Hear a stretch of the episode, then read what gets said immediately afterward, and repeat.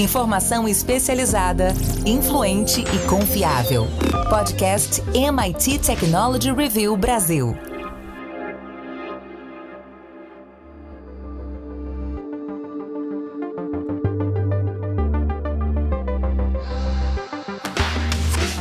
Olá, eu sou André Miceli e esse é mais um podcast da MIT Technology Review Brasil. Hoje eu, Rafael Coimbra e Carlos Aros vamos falar sobre os conteúdos do TikTok e a demência. Os vídeos de pessoas com algum tipo de demência estão recebendo bilhões de visualizações na ferramenta. A questão é de quem são essas histórias. Alguns influenciadores geram um material dessas pessoas várias vezes em situações complicadas e sem o seu consentimento. Então, estão sendo levantadas questões importantes sobre a ética desses vídeos que são cada vez mais populares. Antes da gente começar, eu quero lembrar que esse podcast é um oferecimento do SAIS e da Salesforce. E também quero te convidar para conhecer o nosso programa de certificação da capacidade de inovação das empresas brasileiras, o Innovative Workplaces. Vai lá em www.mittechreview.com.br para saber mais.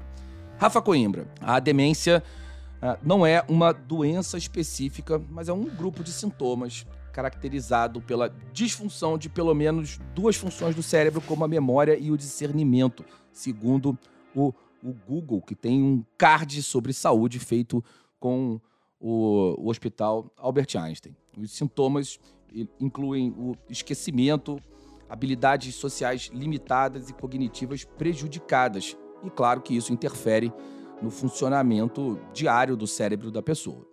Um diagnóstico desse pode imediatamente mudar a maneira como o mundo vê alguém. E o alcance também é muito grande. Existem relatos de alguns familiares e amigos dessas pessoas é, que falam sobre é, como, quando eles descobriram, o mundo acabou se afastando, inclusive, deles, desses parentes e, e, e amigos. A internet pode ajudar a apresentar ao mundo a realidade dessas pessoas. E para algumas delas, é o único lugar onde podem se conectar com outras que passam pelo mesmo problema. Mas, claro, não tem só lado bom no uso da internet.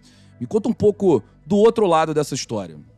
O outro lado, André, ele se divide em duas questões para mim. A primeira é no grau das das doenças, né? A gente está falando de demência de uma maneira é, geral e você descreveu bem aí o que acontece, mas a gente tem que lembrar que isso não é muitas vezes da noite para o dia. Existem pessoas que vão gradativamente perdendo as suas funções cognitivas.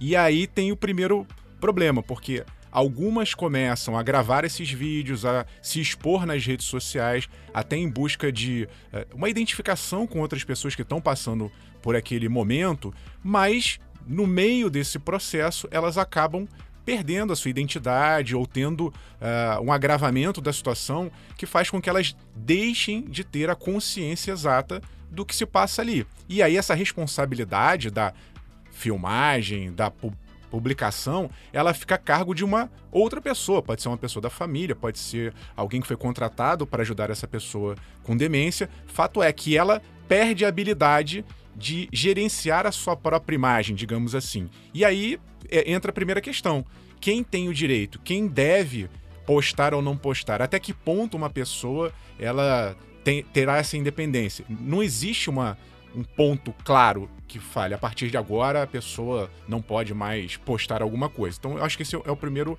ponto. O segundo é quem se beneficia dessa postagem, porque como você falou, tem esse lado legal de você estar tá passando por um momento complicado, seja ele qual for, e você compartilhar com outras pessoas o seu mesmo problema, suas mesmas dificuldades. Vamos criar uma grande rede aqui de apoio. Mas nesse processo também tem duas partes: tem a pessoa em si, com demência, e tem quem está no entorno dela. Então, quem está quem, quem tá sendo ajudado nesse momento? A pessoa com demência ou a pessoa que cuida da pessoa com demência?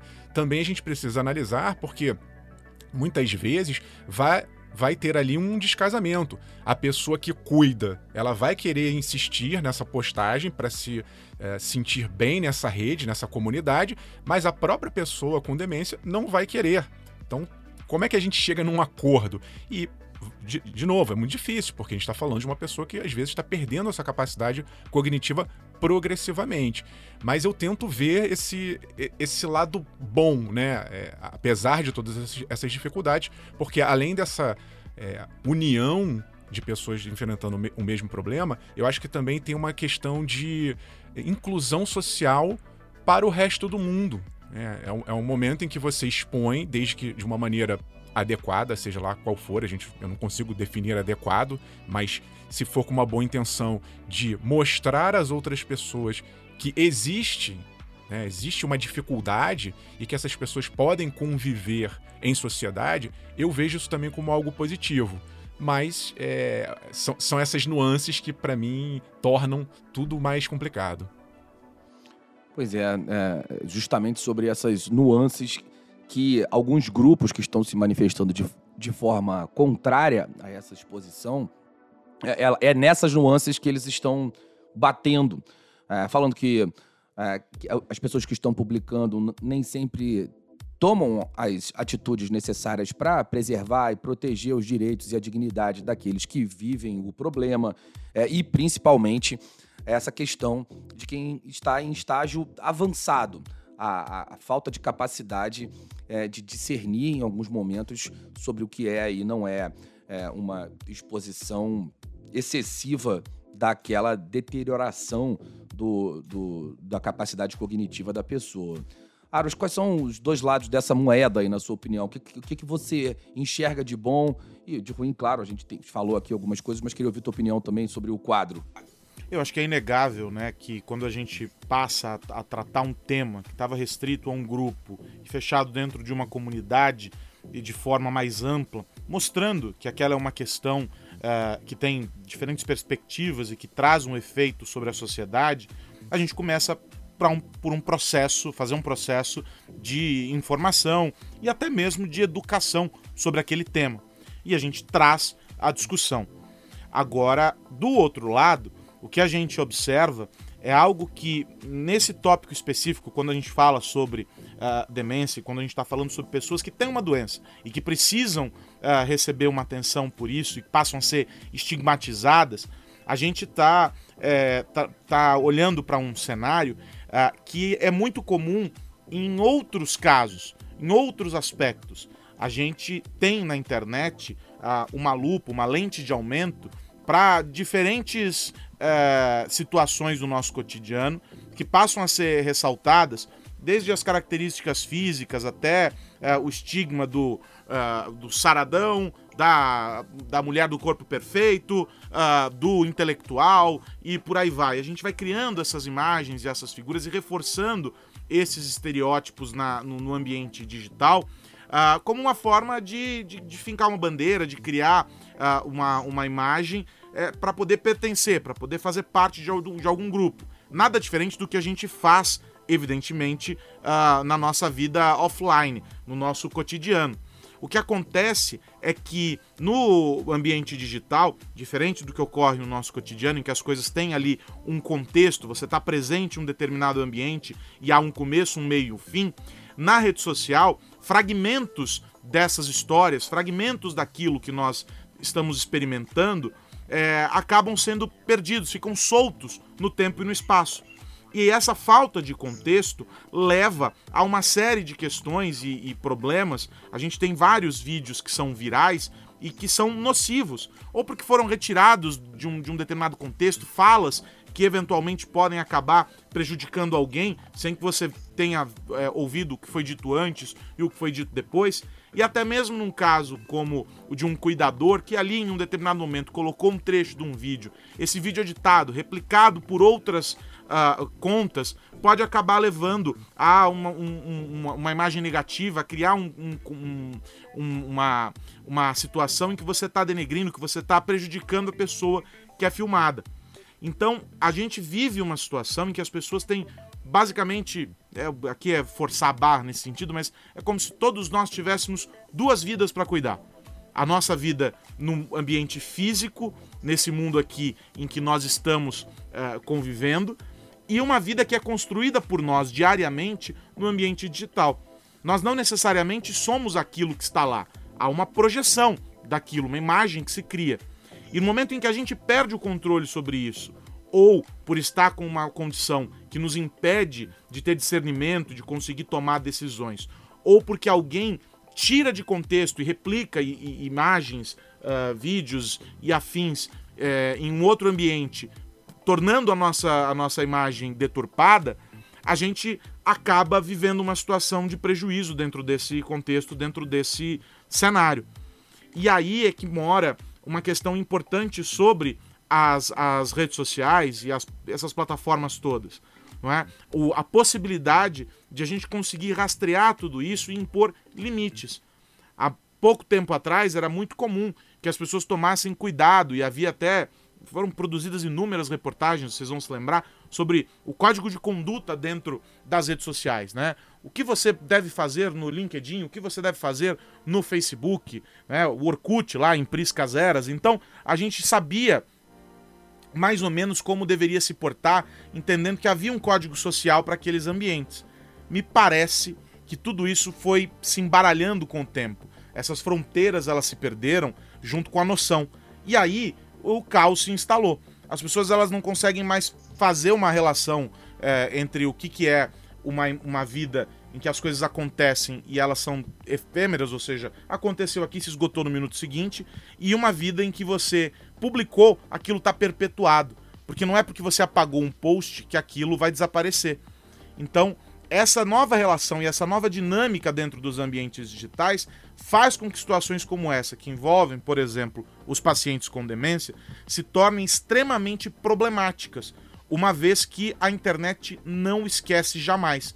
E aí, em vez de trazer o efeito positivo que eu comentei no início, de promover um debate saudável, de informar, de educar as pessoas, a gente só escolhe olhar pela perspectiva mais errada que existe, em que a gente cria um estigma, em que a gente reforça os preconceitos, em que a gente, no limite, cria uma situação de humilhação, de exposição sobre alguém que merecia cuidado é, para além de qualquer outra coisa. Rafa, alguns dos vídeos mais populares do, do, do TikTok sobre esse tema eles apresentam esses recortes que o Aros trouxe, os momentos isolados, uh, que são momentos felizes de quadros extremamente complexos. Tem o caso de um pai que normalmente não fala e que ele sussurra um eu te amo para sua filha que tem mais de 30 milhões de visualizações.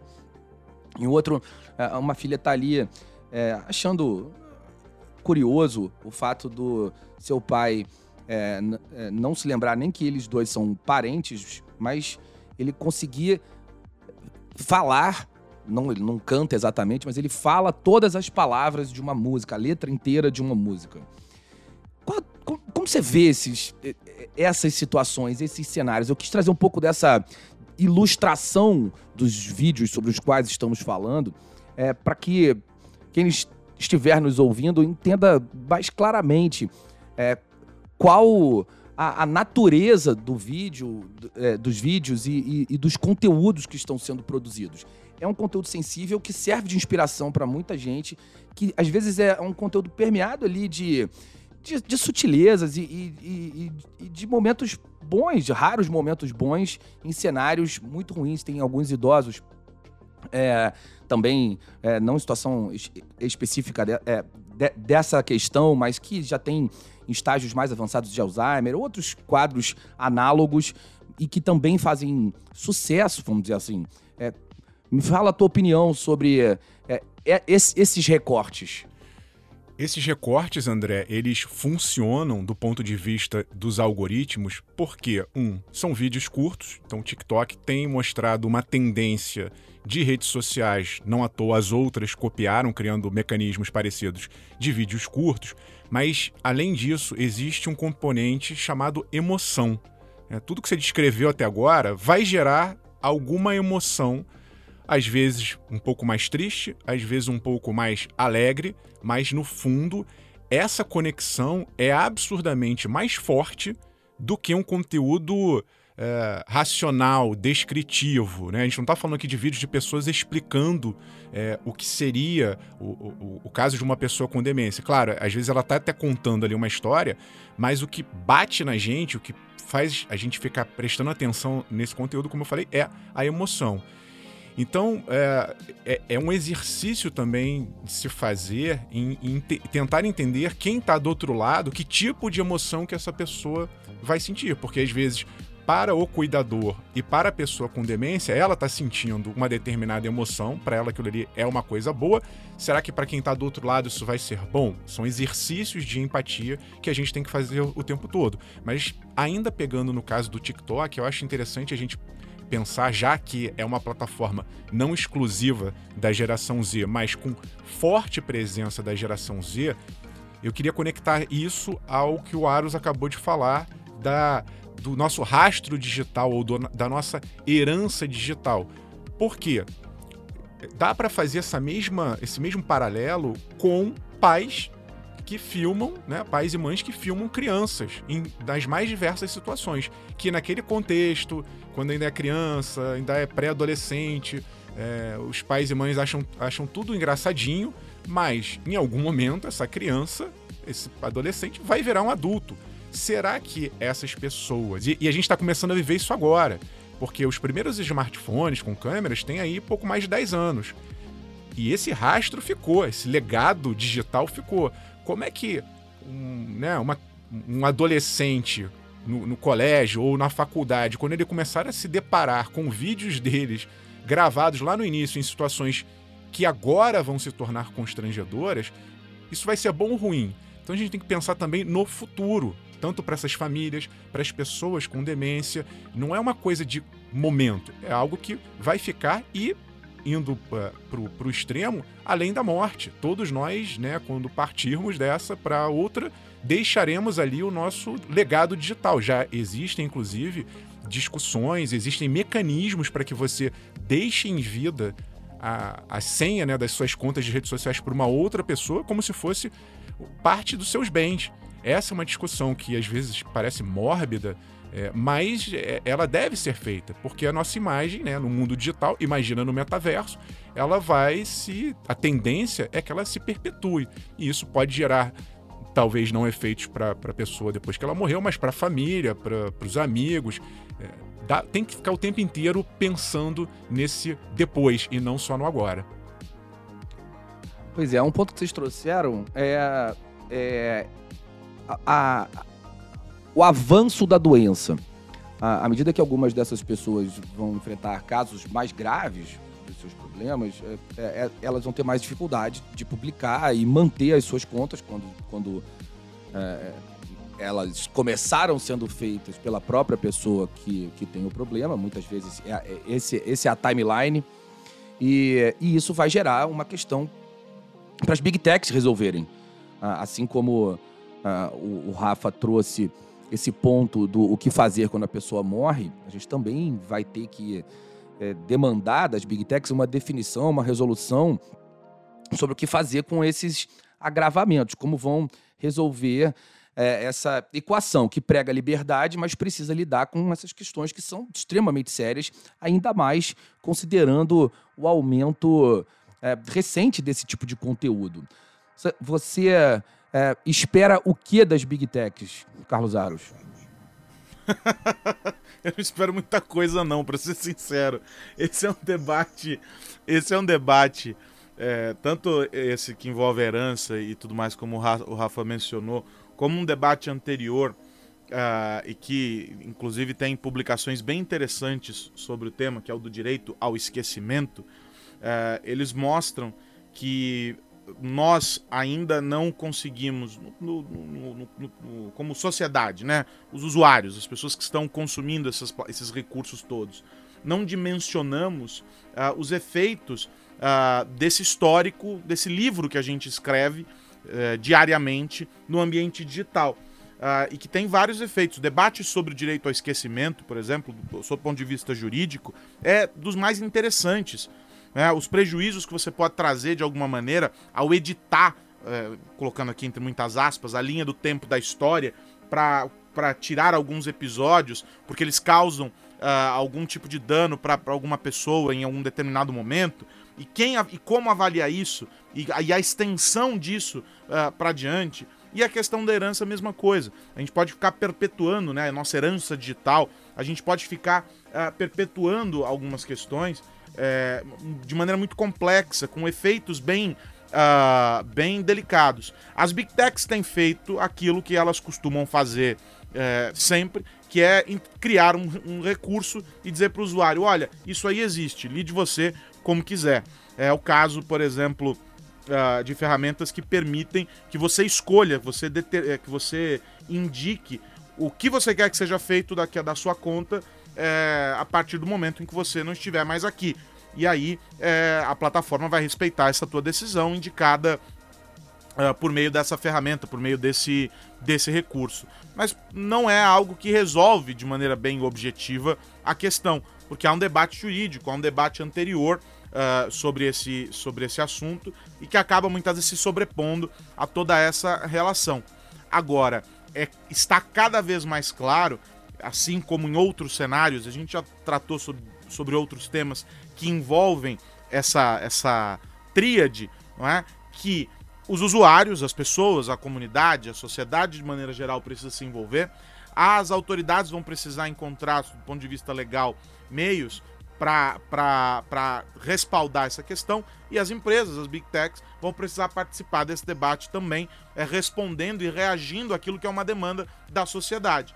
Mas, de alguma maneira, o que a gente percebe que vem acontecendo é, dia após dia é as big techs criando soluções para problemas que não são efetivamente os problemas que a sociedade manifestou e que vem enfrentando. Eu acredito uh, que a gente vai enfrentar não só nesse caso das pessoas com, com demência, mas em todos os outros cenários. O das crianças, o, o, o vocês lembraram, lembraram bem, é, foi um debate muito extenso agora, inclusive no ano passado, por ocasião de um comercial que trazia uh, um, uma criança que se tornou famosa por um perfil cri criado pelos pais uh, uh, na rede social, porque ela fala e repete as palavras e etc., sem na idade dela se dar conta do significado das palavras, mas ela consegue pronunciar palavras supostamente difíceis para uma criança, e aí ela se tornou um fenômeno, e aí virou um grande debate sobre a exposição dela. A gente tem perfis de uh, gestantes uh, que criam para os filhos páginas no Instagram, em, em, redes sociais, e até o ultrassom é publicado, trechos né, de vídeos do ultrassom são publicados nesses perfis, ou seja, o camarada nem nasceu e ele já tem um dado pessoal dele publicado numa rede social. Todas essas questões, elas mostram o quanto nós estamos tornando cada vez mais elástica a nossa noção de, de privacidade, de íntimo, o que, é um fórum íntimo e o que, que é algo público. E aí, enquanto sociedade, a gente vai precisar discutir isso. Essas transformações são absolutamente uh, naturais. A gente espera, aliás, que elas aconteçam. Talvez há 30, 40 anos atrás, essa noção do que é privado e do que é público fosse outra, e com certeza era, absolutamente diferente dessa nossa e ela vai se tornando cada vez mais elástica. O meu, a minha única preocupação, o meu medo é que esse elástico em algum momento se rompa. E a gente está falando sobre tecnologias que podem eventualmente permitir isso lá na frente. O metaverso está aí para não nos deixar mentir e nem dormir de preocupação. Meus amigos, tem outro ponto fundamental para estabelecer uma sociedade digital, que é cuidar dos ataques cibernéticos. E por isso a gente traz até vocês um momento de segurança digital oferecido pela Embratel. Momento Segurança Digital, apresentado por Embratel. Habilite sua empresa para o próximo nível. Vamos falar sobre segurança mais uma vez aqui na MIT Technology Review Brasil. Esse é aquele momento em que a gente vai refletir, tentar encontrar o caminho para que a segurança esteja inserida no contexto do negócio, não como uma unidade de serviço, mas como parte do DNA, ali dentro do negócio. E quando a gente fala sobre isso, é pensar em como desenvolver aplicações, como criar produtos que sejam dentro já, na origem, lá na essência, no núcleo, seguros, é fundamental. Por isso, nesse papo aqui com o Mário Rachid, da Embratel, a gente vai tentar caminhar por, esse, por essa ideia de que é possível sim desenvolver aplicações seguras sem que elas sejam interfaces pouco amigáveis ou que elas inviabilizem de alguma maneira o negócio. Rashid, bom falar contigo de novo e já quero começar perguntando o seguinte: nesse contexto aqui do desenvolvimento de aplicações, A gente não vai jogar fora tudo aquilo que a gente aprendeu sobre a experiência do usuário, sobre a interface ser uma interface amigável, sobre aquela aplicação poder escalar para atender às demandas do negócio. Não precisa, a gente consegue fazer tudo isso com segurança, né? Oi, Aras, sem dúvida nenhuma. É, a gente, no processo de segurança, tem que ser um processo quase que transparente para tudo isso que você comentou, né? Eu não posso deixar de atender bem meu cliente para ter um ambiente mais seguro, porque senão ninguém vai usar aquilo que nós montamos e você vai. É, você tem um ambiente super seguro que não vende ou que ninguém se interessa, não, não faz sentido nenhum, né? Então essas coisas têm que caminhar juntas. Hoje é super possível isso. Você tem várias técnicas de segurança aí que a gente pode apresentar e apresenta para os nossos clientes hoje de que, e, e, que facilitam a vida dele, sem perder nenhum desses aspectos aí é, para o nosso pro cliente. Né? Customer Experience tem que ser uma, uma, uma, tem que ter sua relevância dentro do processo, assim como segurança. Né? Eu, não, eu não diria que uma coisa sobre, sobressai sobre a outra, não. Agora, quando a gente fala sobre, sobre esse equilíbrio né, em que a gente é, quer que seja uma aplicação segura, a gente precisa que seja uma plataforma que viabilize a inovação, que viabilize né, o negócio uh, e, e, aquilo que ele, que ele pretende colocar.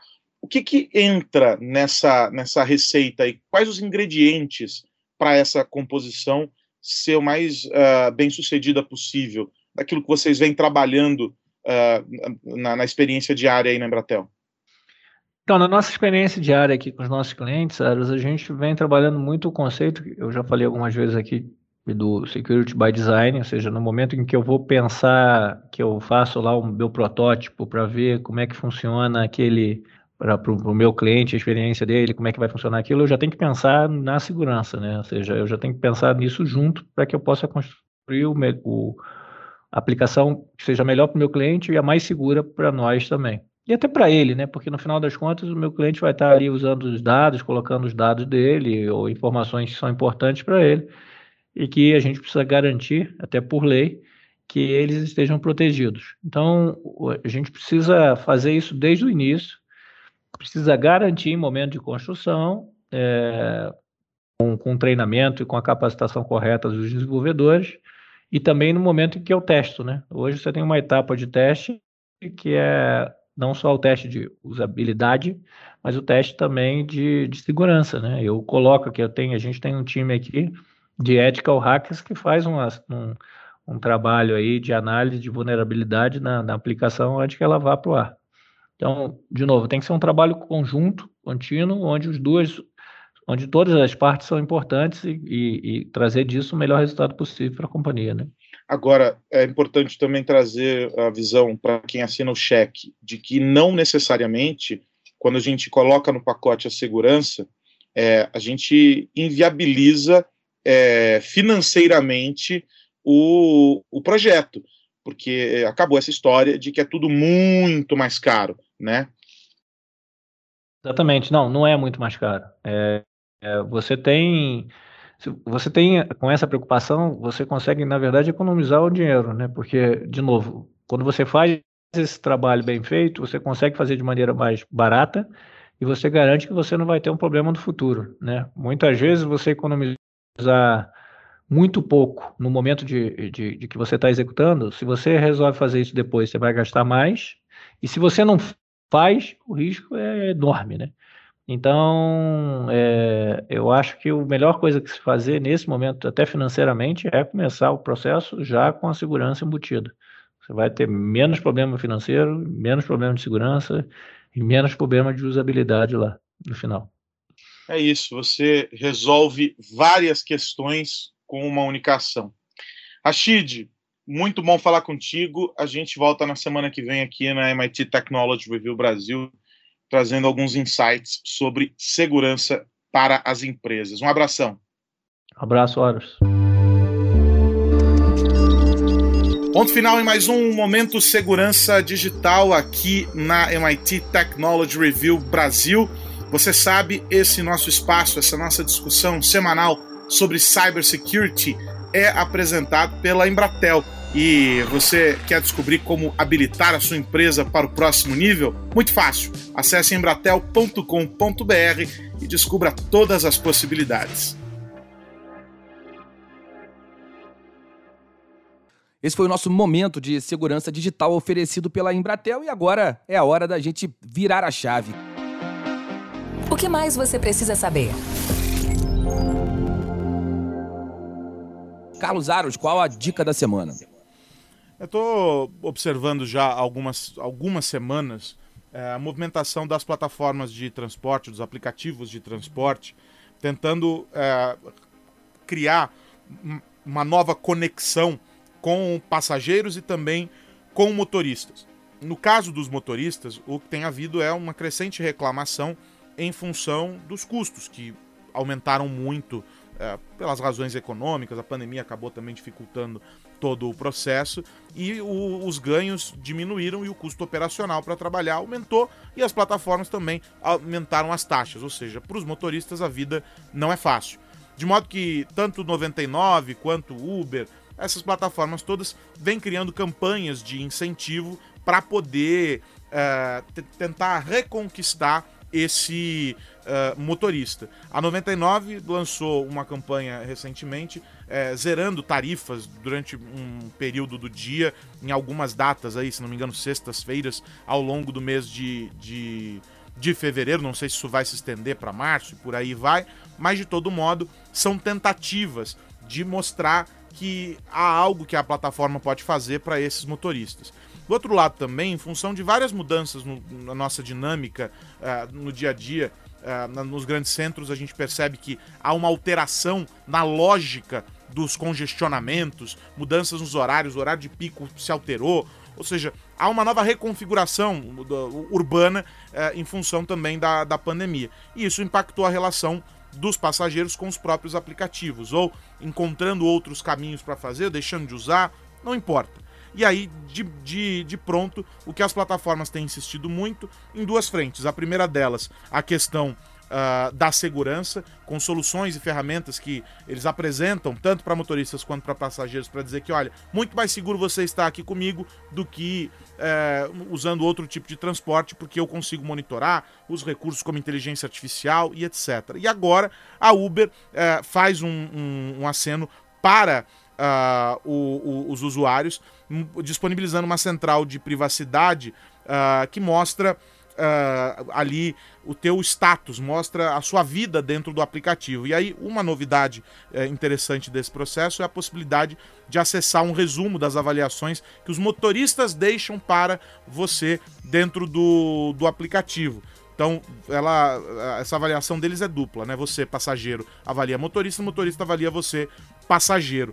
O grande ponto aqui, e que é algo percebido, eu tive a oportunidade de conversar com um diretor da 99 há algumas semanas, e ele dizia para mim que a questão da convivência dentro da, do, do, da plataforma, o mundo se tornou muito hostil, e a convivência dentro dos carros, motoristas, passageiros, é, ela tem se tornado um gargalo. E aí, de alguma maneira, a Uber faz um, um movimento, assim como a 99 fez lá atrás, com o guia de comunidade, para tentar mostrar que você está bem avaliado, está mal avaliado e tentar estimular é, de alguma maneira mudanças nesses comportamentos. É um período de transição, um mercado que está tentando se adequar e com algumas dificuldades. A Uber diminuiu o seu portfólio de serviços, a 99 investiu também numa outra frente ali. São os nossos dois principais players aqui no Brasil. A, a, a, a outra plataforma que concorria com eles, me fugiu o nome agora, é, deixou de operar por aqui e daí é, os dois agora brigam tentando cativar o consumidor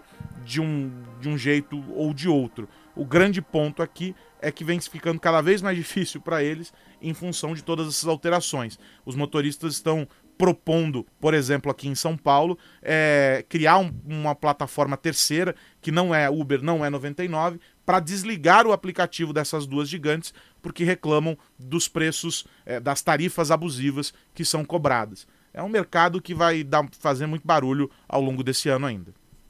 Rafa Coimbra, sua vez. Tô de olho, André, numa guerra entre a Rússia e a Ucrânia, mas não a guerra de metralhadoras e tanques, a guerra virtual. Nesses últimos dias, a Ucrânia sofreu um ataque que foi considerado por muitos ali o maior da história da Ucrânia. É um ataque do tipo DDoS, aquele ataque que acaba sobrecarregando o sistema, né, de, de negação de serviços distribuídos. E aí eh, os hackers conseguiram derrubar o site do Ministério da Defesa de dois dos maiores bancos da Ucrânia. E, obviamente, os ucranianos estão acusando os russos, os russos, por sua vez, dizem que não tem nada a ver com isso.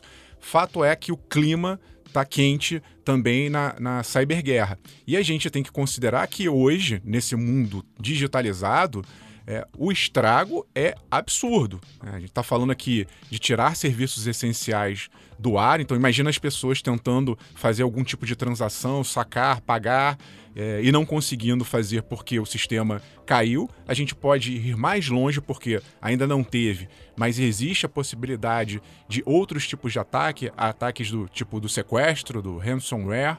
E dá para paralisar muita coisa, dá para paralisar uma cidade conectada, sinal de trânsito, hospital, né? Alguns anos atrás tivemos sequestradores de dados de hospitais. Imagina o impacto que isso pode ter ainda mais é, nesse período ainda pandêmico que vivemos no mundo inteiro. Então é preciso ficar de olho na guerra virtual. Essa guerra virtual está acontecendo lá. Nós não somos imunes a isso aqui no Brasil. Já vimos também grandes ataques a, a empresas e eu espero que haja uma paz, pelo menos nesse sentido da, da, da guerra fria cibernética, porque a guerra mesmo física ainda está lá, por mais que tenha gente achando que a coisa deu uma amenizada, é, existe sempre ali um risco iminente de guerra física, mas no caso aqui, se a gente puder evitar a virtual, já vai ser um grande avanço. Meus amigos, antes da gente ir, eu quero lembrar que esse podcast é um oferecimento do SAIS e da Salesforce. Rafa Coimbra, meu amigo, até semana que vem. Um abraço, André Aros, e a todos que nos ouvem. Se você está nos acompanhando aqui pelo Spotify, é, dá uma marcada aí, tanto na assinatura, né, para você saber toda vez que sai o nosso novo episódio no podcast, como também, se você puder fazer uma avaliação, agora o Spotify aceita avaliação, e isso é muito importante para a gente saber o que você pensa sobre o nosso conteúdo. Até a próxima. Carlos Aros, grande abraço. Um grande abraço para você, André Miceli, Rafa Coimbra. Na semana que vem a gente se encontra aqui no podcast da MIT Technology Review Brasil. Semana que vem tem mais. A gente segue por aqui para falar sobre tecnologia, negócios e sociedade. Um grande abraço para todo mundo. Tchau, tchau. Você ouviu o podcast MIT Technology Review Brasil, apresentado por Tech Institute.